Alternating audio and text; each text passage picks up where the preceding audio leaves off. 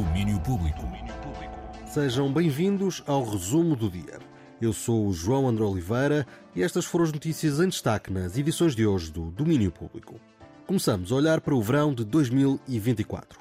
Continua a completar-se o puzzle dos festivais do próximo ano e hoje Michael Kiwanuka foi confirmado para o Nós Alive 2024. O britânico toca por lá no dia 12 de julho, o mesmo em que toca Dua Lipa, por exemplo. O seu último disco, o homónimo Kiwanuka, é já de 2019, pelo qual ganhou até um Mercury Prize. No ano passado veio cá para tocar dois concertos, volta para o ano no Nós Alive no Passeio Marítimo de Algés. Hoje foi também dia de saber mais sobre Vai Correr Tudo Bem.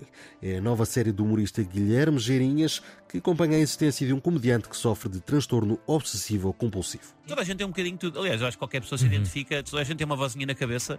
A confirmação é uma coisa muito típica do, do obsessivo compulsivo, mas eu acho que qualquer pessoa já teve aquele minimamente obsessivo de será que eu fechei o carro, será que eu desliguei Claro, e claro. voltar O atrás forno. Uhum. para confirmar o forno.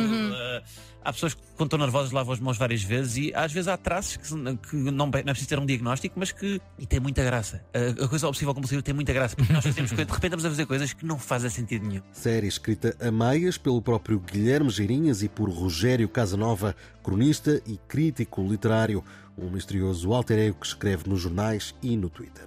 O segundo episódio saiu ontem no YouTube, vão ser cinco no total. O último vai bater com a noite de Natal.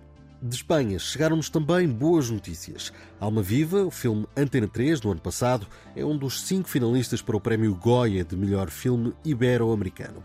Além disso, está ainda nomeado para o Gaudi de melhor filme europeu, numa corrida em que também está presente Great Yarmouth de Marco Martins. Também de Espanha chega esta semana Fechar os Olhos, novo filme de Vítor Erice, que estreia esta quinta-feira. O filme acaba de ser considerado um dos melhores do ano pela revista Cahiers do Cinema, que o reconhece como uma magnífica homenagem ao cinema com uma sensibilidade especial. Fechar os Olhos teve estreia nacional no Lefest, onde foi mesmo o vencedor do festival. Chega às restantes salas na quinta-feira, dia 7 de dezembro. Ainda no cinema, já se conhecem os vencedores do Y-Motion, Festival de Cinema Jovem de Famalicão, que contou com o apoio Antena 3. O Abafador, curta-metragem de Silvana Torricella, foi o vencedor do Grande Prémio Joaquim de Almeida.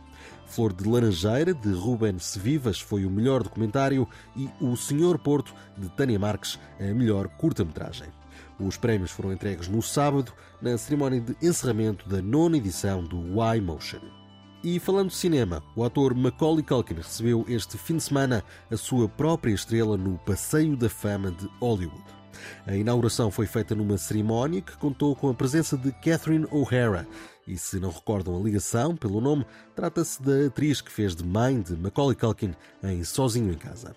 No discurso emocionado, Macaulay deixou agradecimentos a muitos, de Catherine O'Hara à atriz e amiga Natasha Lyonne ou à mulher Brenda Song. E deixou também uma despedida especial. So yeah, to, to wrap things up, uh, and in the spirit of the holiday season, I just want to say, uh, Merry Christmas, you filthy animals. A referência à marcante frase que o jovem Macaulay usa na sequela Sozinho em Casa 2, o franchise que marcou a carreira do ator e de muitos de nós, ele que agora tem a sua própria estrela no Passeio da Fama. Macaulay Culkin e o cinema a fechar mais um resumo do dia. Nós voltamos a encontrar-nos por aqui amanhã. Até lá. Domínio Público.